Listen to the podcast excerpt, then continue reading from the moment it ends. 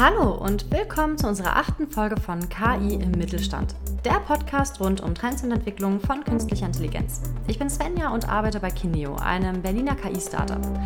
Dieser Podcast ist dazu da, um Einblicke in Anwendungsbereiche in verschiedenen Industrien und Unternehmen zu geben. Heute haben wir wieder eine unheimlich spannende Folge für euch. Ich spreche mit Markus Eberl von T-Medica, einem aufstrebenden Münchner Health Tech-Unternehmen.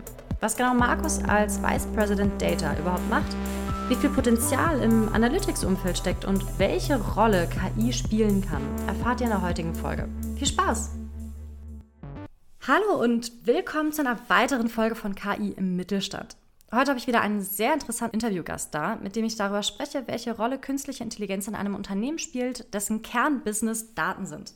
Ich spreche mit Markus Eberl, dem Vice President Data von T-Medica, einem Münchner Unternehmen, das im Bereich digitale Gesundheitsversorgung Daten und KI dazu nutzt, um PatientInnen in ihrer gesundheitlichen Versorgung noch besser und individualisierter zu unterstützen. Hi Markus, freut mich wirklich sehr, dass du dir heute die Zeit genommen hast.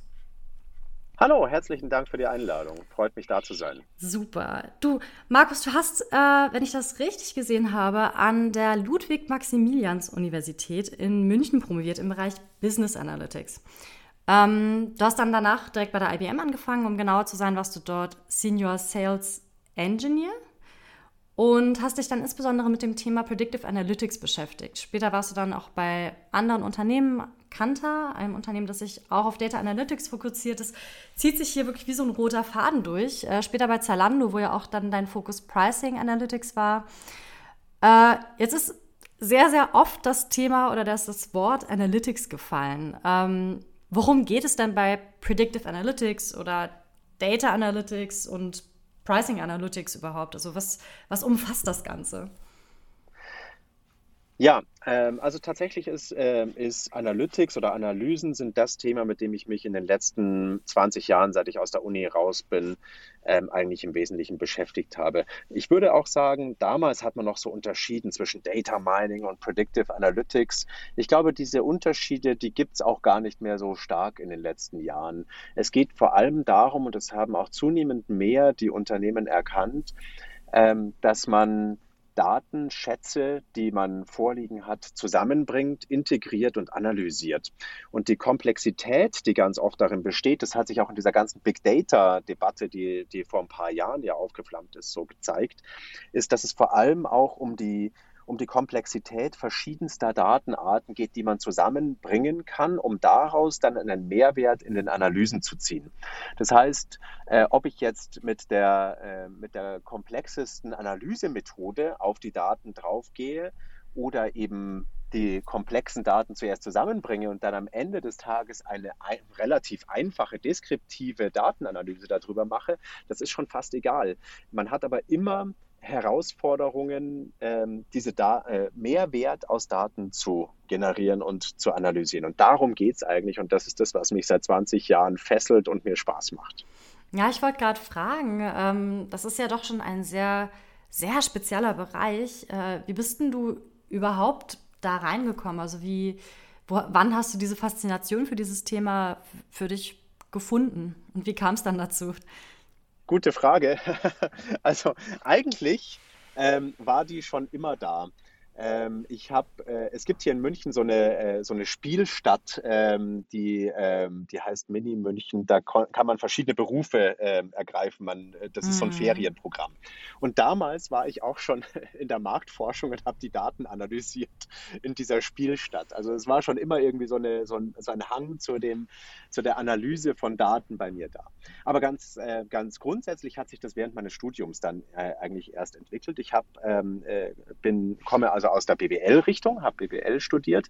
Viele in diesem Umfeld kommen genau aus der anderen Richtung, kommen also aus der Mathematik, Statistik oder auch aus der Informatik und gucken dann auf diese Art und Weise auf die Daten drauf. Ich komme sozusagen von der inhaltlichen äh, Ebene und das hat mich schon immer fasziniert während meines Studiums auch schon, ähm, dass man viele betriebswirtschaftliche Fragen aber das betrifft letztlich auch viele gesellschaftliche Fragen, ähm, viel besser analysieren kann, wenn man das datenbasiert macht. Und Data-Driven Decision Making ist jetzt ein Schlagwort, das in den letzten Jahren immer noch viel stärker geworden ist. Aber diese Faszination, dass man viel bessere Entscheidungen für Unternehmen und für, ähm, für, für Einheiten treffen kann, wenn man das datenbasiert tut, das hat mich schon immer irgendwie gefesselt und dass man eben ähm, äh, doch durchaus interpretierbarere Ergebnisse bekommen kann, wenn man, ähm, wenn man das basierend auf Daten tut. Und am Ende sind die Ergebnisse dann immer besser für alle Outcomes, die man dann hat.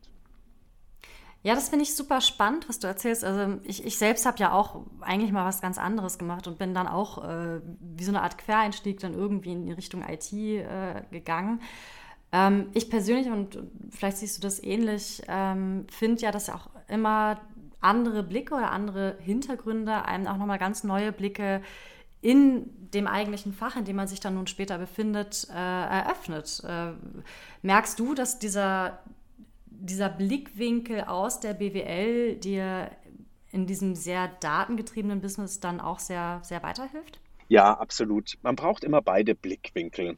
Man braucht einerseits den Blickwinkel der Daten, ähm, also dass man versteht, wo kommen diese Daten her, was, äh, was kann man damit machen.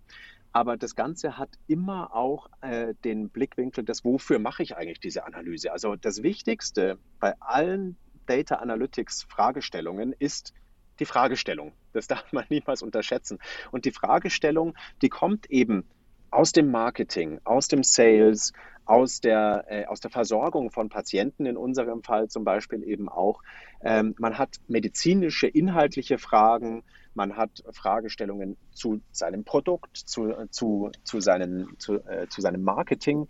Und diese Fragen, die müssen immer die treibenden Fragen sein.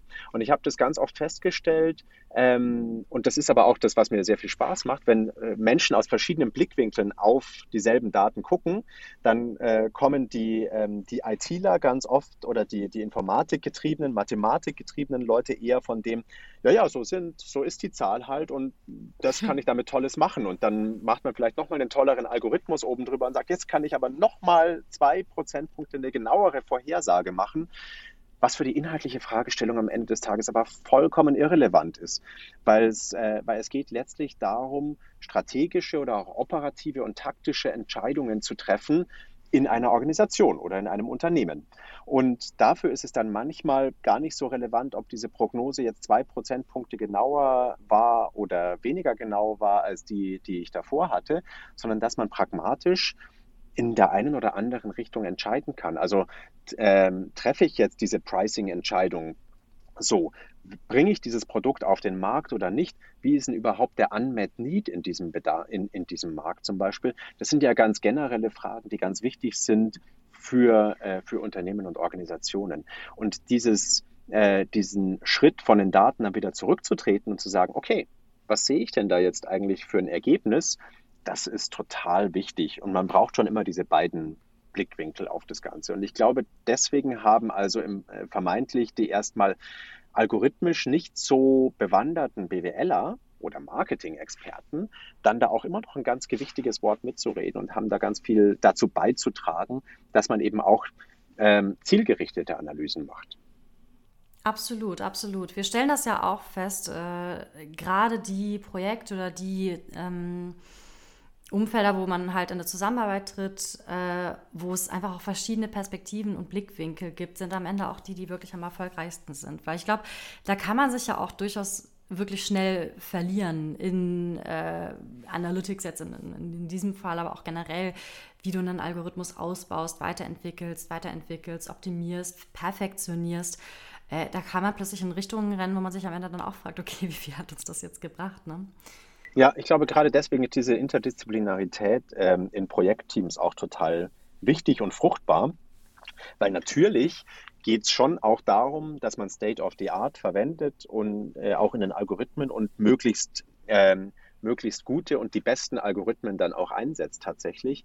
Aber man muss sich auch immer wieder gegenseitig challengen und auch immer mal wieder sagen, Moment, ist das eigentlich noch das, was wir gerade erreichen wollen am Ende? Hm. Ähm, bevor wir weiter äh, auch schon direkt in Richtung ähm, T-Medica springen, das äh, hatten wir jetzt ja auch so ein bisschen angerissen, mich würde auch nochmal interessieren, rückblickend in den ganzen Jahren, also ab Promotion im Endeffekt bis heute. Du hattest eben schon so Themen wie Big Data angesprochen. Ähm, wie, wo würdest du sagen, was hat sich für dich sonst noch grundlegend in diesem ganzen Analytics-Bereich verändert, so seitdem du deine Pro Promotion gemacht hast bis, ja, bis heute im Endeffekt? Was waren so die einschneidendsten ähm, Veränderungen, genau? Ja, also ich würde sagen, ähm, was sich deutlich verändert und zwar verbessert hat, ist natürlich die Möglichkeit, die wir heutzutage haben. Als ich ähm, promoviert habe, ja, ich bin so alt, da gab es noch nicht sowas wie Cloud. Ähm, und die Rechenkapazitäten waren auch noch nicht entsprechend groß. Heutzutage, die Algorithmen haben sich weiterentwickelt, natürlich, aber sie haben sich vor allem deswegen weiterentwickelt, weil mehr Rechenkapazität zur Verfügung steht. Das Grundprinzip von neuronalen Netzwerken, zum Beispiel für, äh, für prognostische Zwecke, das gibt schon ja viele Jahrzehnte. Das, das war schon alt, als ich promoviert habe. Ähm, und äh, die Möglichkeiten aber, diese jetzt einzusetzen und damit auch die, die Algorithmen weiterzuentwickeln, also all diese ähm, die Weiterentwicklungen, die wir in den, in den neuronalen Netzen gesehen haben, das ähm, hat sich erst dadurch ermöglicht, dass wir jetzt auch die Cloud, äh, das Cloud Computing und Parallelisierung von, von, von Computing-Prozessen äh, aufgetreten ist und auch natürlich der Speicherplatz viel, viel günstiger geworden ist hat dazu geführt, dass wir einfach mehr Daten zusammenbringen und, und verarbeiten können.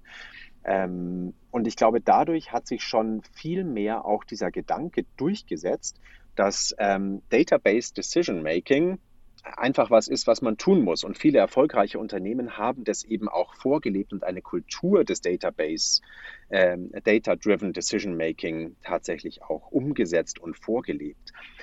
Viele sind auch digital so, äh, so entstanden und darum ist dieses gesamte Thema ähm, äh, viel, viel bedeutender und hat viel mehr, ähm, viel mehr Interesse letztlich auch geweckt. Ähm, und das finde ich total spannend, was sich in der letzten Zeit darum dann auch, äh, darum dann auch entwickelt hat. Es gab immer mal wieder so, so gewisse Hype-Begriffe, eben Big Data ist eins davon, aber im Prinzip ist das die logische Weiterentwicklung von dem, was, äh, was stattgefunden hat und was jetzt auch immer noch ähm, stattfindet und weiterentwickelt. Die Datenmengen werden größer, zum Zweiten wird die Komplexität und die Vielschichtigkeit und Vielfalt dieser Daten größer. Also denken wir nur an das ganze Thema Bild und Video und, und alles, was sich darum, äh, darum dreht aber eben auch viele, viele Sensordaten, die es einfach gibt. Also in unserem Umfeld sind es natürlich diese ganzen Daten aus Wearables, ähm, die im Gesundheitsbereich noch viel zu wenig Aufmerksamkeit haben. Aber es sind viele Daten, es sind große Datenmengen, sie haben eine große Komplexität ähm, und aber auch unglaublich viel Potenzial. Und ähm, das Potenzial wird viel stärker erkannt und, äh, und auch schon genutzt. Ähm, es gibt viel mehr ähm, viel mehr Leute, die das auch in ihrem Studium schon mit, ähm, mit, mit, mit sehen. Das heißt, äh, wir sehen mehr Leute, die tatsächlich sich schon auch als Data Scientists oder Data Engineers ausbilden lassen. Aber da sind wir immer noch viel zu, viel zu gering unterwegs. Wir brauchen da noch viel mehr ähm, äh, viel mehr Talent und viel mehr Potenzial, dass wir, äh, damit wir das Potenzial hier tatsächlich ähm, heben können. Also da sind wir gerade auch ein bisschen in der Gefahr, ähm, dass wir unsere Zukunft verspielen, wenn wir da nicht schnell genug auch weiteres, ähm, weiteres Talent aufbauen, weil da ist einfach eine, äh, eine gewisse, ähm, äh, da, da, ist zu wenig Bandbreite an Data Scientists, die auch tatsächlich, wie wir es gerade besprochen haben, inhaltlich denken können. Da. Mhm. Absolut, stimme ich dir absolut zu. Ich finde es äh, total spannend, dass du da vor allem auch so eine Art kulturellen Wandel mit reinbringst. Das, da zählt dann ja auch äh, generell die Entwicklung zu, dass es Data Science so als äh, Rolle überhaupt immer mehr gibt. Ne? Also wie viele Bootcamps es ja auch heutzutage gibt, wo man sich innerhalb sehr kurzer Zeit auch als solches ausbilden kann.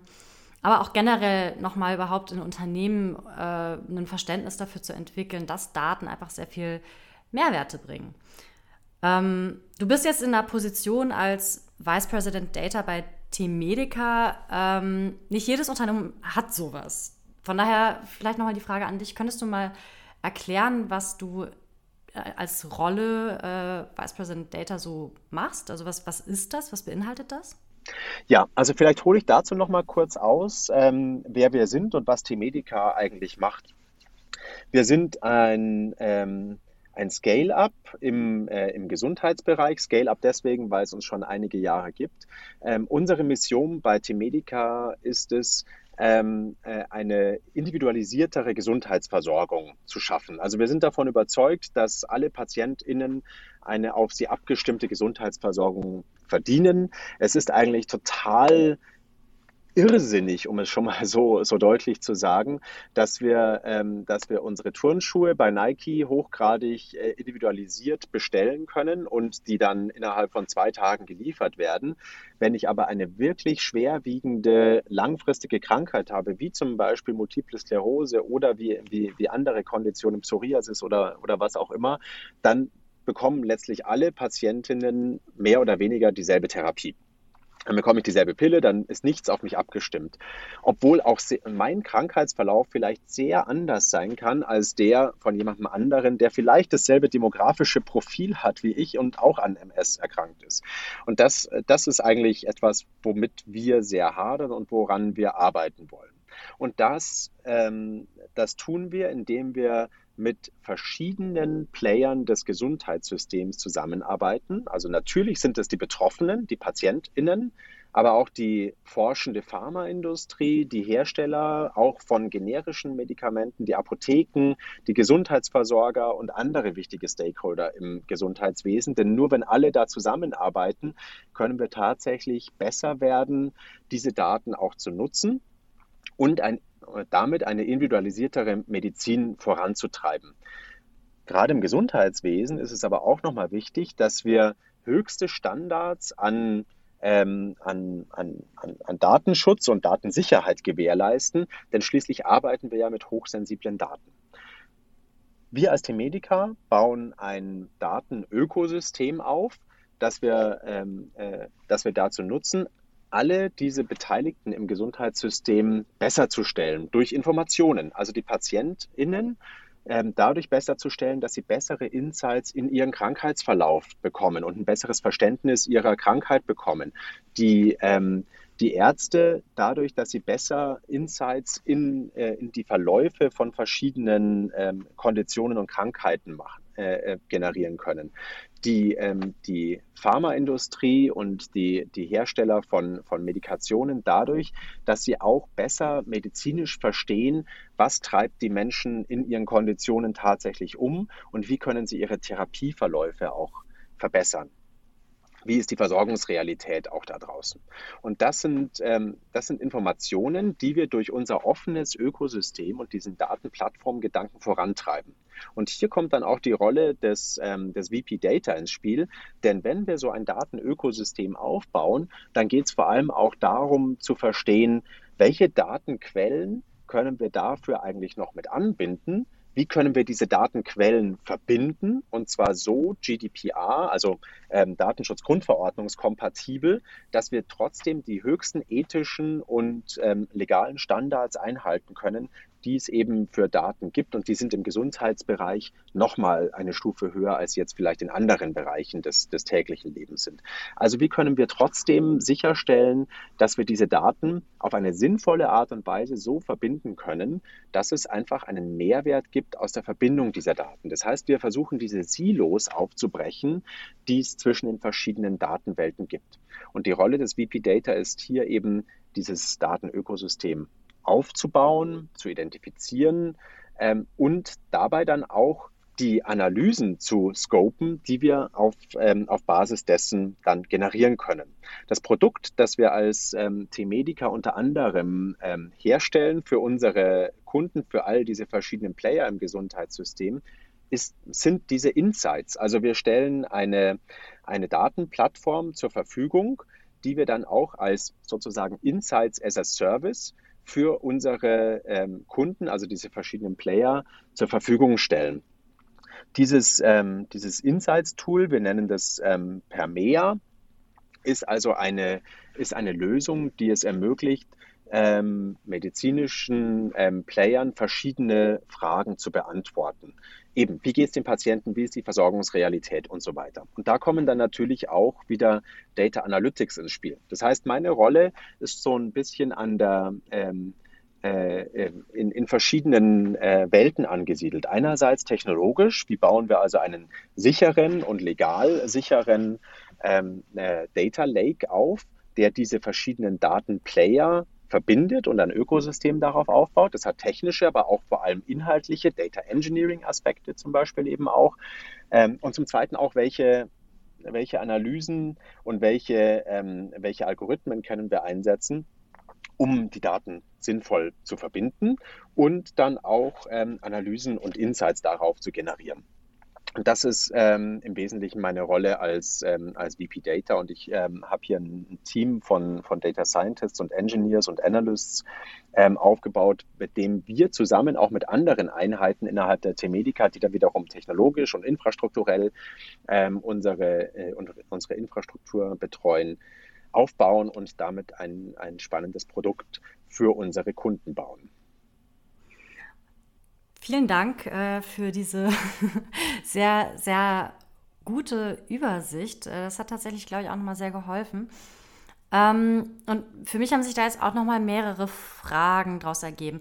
Einmal vielleicht gerne äh, so als Beispiel, hast du so ein, so ein Beispiel für so eine, für so eine Journey, würde ich es jetzt mal nennen, so eine individualisiert oder so ein, so ein Beispiel, was für spannende Einblicke äh, aus diesen Daten bereits gezogen werden können. Du hattest jetzt MS erwähnt als, als ein Beispiel, Multiple Sklerose. Ähm, Gibt es da eventuell noch andere Beispiele, wo du sagst, okay, hey, das hat uns heute schon äh, einen wahnsinnig äh, relevanten und wichtigen Fortschritt gegeben und gerade das ist der Grund, warum man diese Insights aus diesen Daten wirklich braucht? Also ich kann jetzt nicht in, in einem einzelnen Detail natürlich auf, ähm, auf Fragestellungen eingehen, die wir für unsere Kunden dann auch beantwortet haben. Ähm, äh, das können wir aber gerne für, für jeden Kunden individuell machen.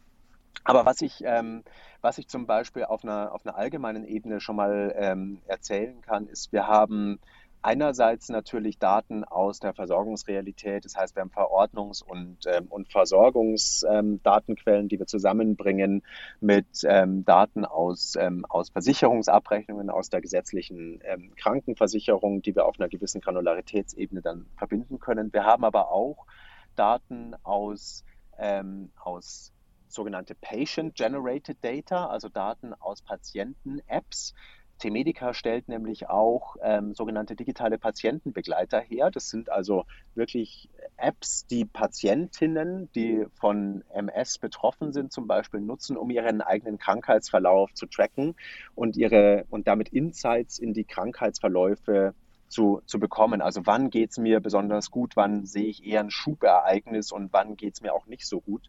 Und diese Daten so zusammenzubringen mit den Therapieformen, das hat gerade im, im Bereich Multiple Sklerose schon einige wertvolle Insights ähm, generiert.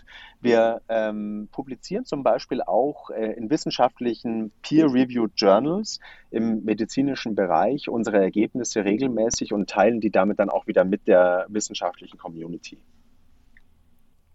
super spannend. Also wirklich äh, finde ich persönlich echt einen wahnsinnig spannenden Bereich. Und wie du ja auch schon meintest, gerade im Gesundheitswesen äh, mit diesen ganzen Daten, äh, da lässt sich, glaube ich, auch wirklich noch sehr, sehr viel machen. Du hattest eben äh, Data Lake angesprochen. Ähm, ich würde auch gerne auch nochmal äh, ja auch auf ein Projekt eingehen, das wir auch gemeinsam gemacht haben. Ähm, da mag man sich vielleicht als erstes fragen, wie kommt das eigentlich? Also wir sind ja ein KI-Startup. Äh, vielleicht noch mal zur Erklärung. Vielleicht könntest du erstens äh, in eigenen Worten erklären für Leute, die das noch nicht gehört haben, was ist ein Data Lake? Und dann gerne auch noch mal als nächstes, wozu braucht es das überhaupt und warum nutzt man da auch äh, vielleicht mal einen externen Dienstleister wie einem KI-Startup, um sowas gemeinsam aufzubauen? Ja, also ein Data Lake ist grundsätzlich einmal, ich mache jetzt mal relativ, ähm, relativ simpel, die Techniker, die, die zuhören, mögen mir es verzeihen.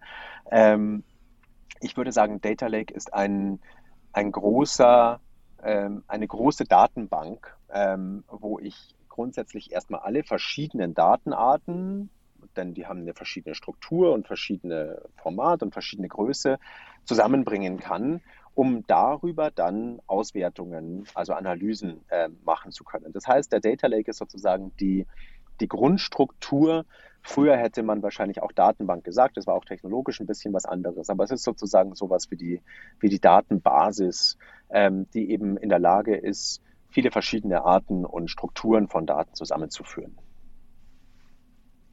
Und ähm, äh, zu der zweiten Frage, warum ähm, baut man die zusammen mit einem, mit einem KI-Startup auf? Wir haben damals den Kontakt ähm, zu euch ja hergestellt, weil wir, ähm, weil wir architektonisch und infrastrukturell einfach nochmal uns äh, jemanden reinholen wollten, der einen externen Blick auf das Ganze mit dazu bringt und haben dann festgestellt, dass wir da technologisch sehr kompatibel äh, zueinander sind und haben dann in diesem Projekt beim Aufbau des Data Lakes und dann auch beim Aufbau unserer analytischen Infrastruktur sehr, sehr gut zusammengearbeitet, weil wir da dann einfach die Möglichkeit hatten, schneller zu wachsen ähm, als, wir, ähm, als wir durch ähm, organische Hirings ähm, wachsen hätten können. Also ich hatte ja vorher schon erwähnt, dass es wahnsinnig schwierig ist, ähm, äh, Talente im Bereich Data Science und, ähm, und Data Engineering zu akquirieren, weil einfach die Universitäten und auch der Arbeitsmarkt nicht genügend davon automatisch produziert. Okay, super. gab es denn da etwas, was euch äh, besonders wichtig war ähm, in der Zusammenarbeit? Oder, oder generell, wenn ihr euch jetzt, äh, muss ja jetzt auch nicht unbedingt Kineo als, als KI-Startup sein, aber auch wenn es euch generell um die Zusammenarbeit mit Partnern geht, was ist euch da, was überzeugt euch da am meisten? Ja, also wichtig ist uns dabei immer, wenn wir mit externen Partnern oder auch Freelancern zusammenarbeiten, was wir ähm, äh, dass wir, ähm, dass wir eigenständig sind. Also dass wir es nicht, ähm, dass wir also sehr partnerschaftlich so zusammenarbeiten, dass wir nicht nur jetzt äh, die Ergebnisse oder ein fertiges ähm, äh, Tool, das dann wie eine Blackbox ist, von einem, von einem Dienstleister rübergeworfen bekommen, sondern dass tatsächlich auch unser Team ähm, dadurch enabled wird, ähm, das selbst zu tun. Also das ist wirklich so eine ähm, eine partnerschaftliche Zusammenarbeit ist. Das wäre mir also ganz besonders wichtig. Neben natürlich diesen harten Faktoren, wie dass die Skills stimmen und dass man flexibel ist ähm, und auch mal ähm, äh, auf Zuruf zusammenarbeiten kann. Mhm.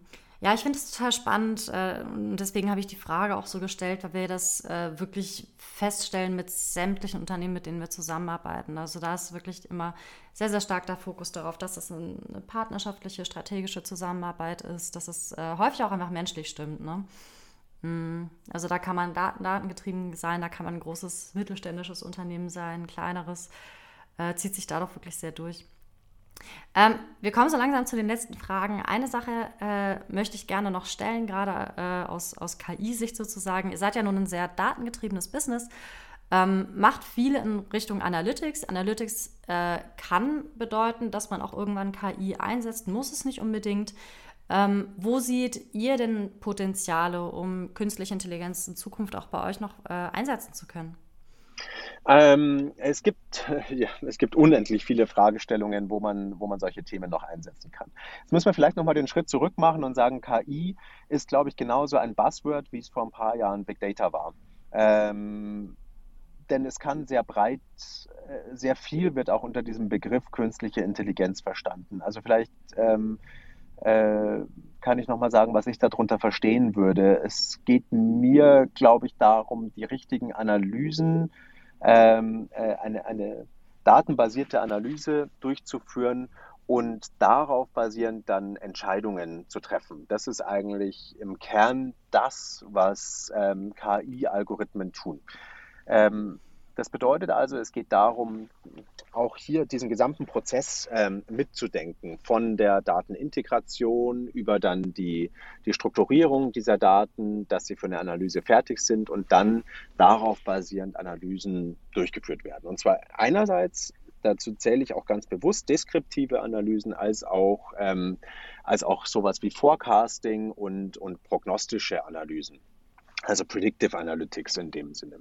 Und ähm, ich glaube, da ist das Potenzial ist bei weitem noch nicht ausgeschöpft in beiden Bereichen, in den deskriptiven Bereichen sowohl als auch in den, in den Forecasting-Bereichen. Ähm, wir brauchen uns bloß mal anschauen, wie schwierig es heutzutage ist, ähm, äh, Daten ohne Zeitverzug ähm, im Gesundheitssystem ähm, nutzbar zu machen.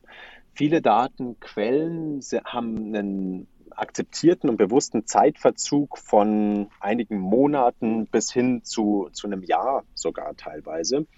Und man weiß faktisch nicht, wie heute die Versorgungsrealität ist. Und da kommen natürlich solche prognostischen Verfahren wie die klassischen Zeitreihen-Forecasts ähm, äh, auch schon mal zum Einsatz und da ist noch viel Potenzial.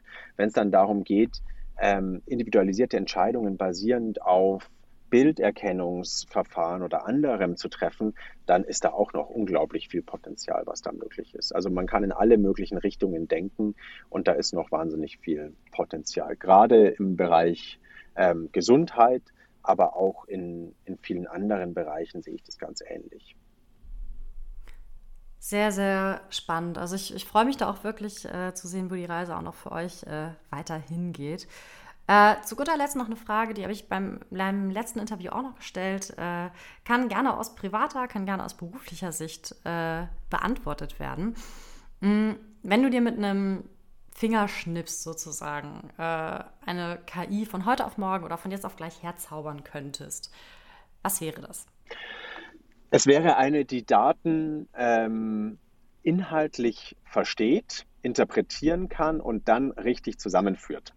Also du hörst schon, ich bin da nicht auf dem, ähm, auf dem analytischen Frontend oder im Predictive-Bereich unterwegs, ähm, denn ich glaube, da sind die Technologien heute schon ziemlich gut.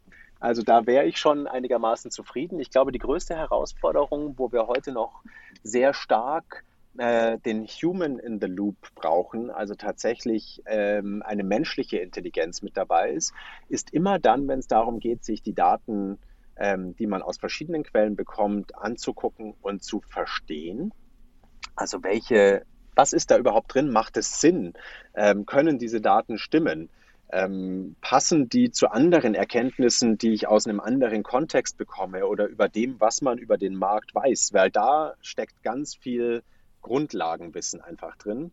Und das darf man niemals unterschätzen, diese Daten richtig zu verstehen und dann zusammenzubringen. Also wie finde ich die richtige Aggregationsebene?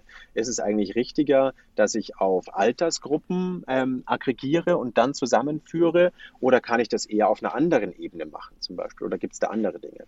Und da würde ich mir ganz oft eine künstliche Intelligenz wünschen, die das mit einem, ähm, mit einem Fingerschnips macht. Ähm, ich glaube aber, ähm, da wird es noch eine ganze Weile Humans in the Loop brauchen. Das denke ich auch. Es würde uns aber wahrscheinlich auch sehr in unserer, in unserer alltäglichen Arbeit helfen. ähm, super, damit sind wir auch äh, am Ende. Vielen, vielen Dank, Markus. Äh, das war wirklich sehr, sehr spannend. Wir haben ja jetzt viel über das ganze Thema Analytics gesprochen, inwieweit euch das auch bei Team Medica hilft und eingesetzt wird. Ähm, von daher vielen, vielen Dank für diese äh, vielen zahlreichen ähm, Einblicke. Wenn euch noch weitere Themen interessieren, wie künstliche Intelligenz unter anderem bei einem Schutz- und Sicherheitsdienst angewandt wird oder aber was ein Data Scientist macht, was die Aufgaben eines ML-Ops unter anderem sind, dann hört euch gerne die anderen Podcast-Folgen an. Das sind wirklich sehr, sehr spannende Folgen, lohnt sich also. Abonniert gerne den Podcast und schickt uns sehr, sehr gerne Feedback zu, darüber freuen wir uns immer sehr. Und äh, ja, schaltet dann gerne auch bei der nächsten Folge wieder ein. Bis dann!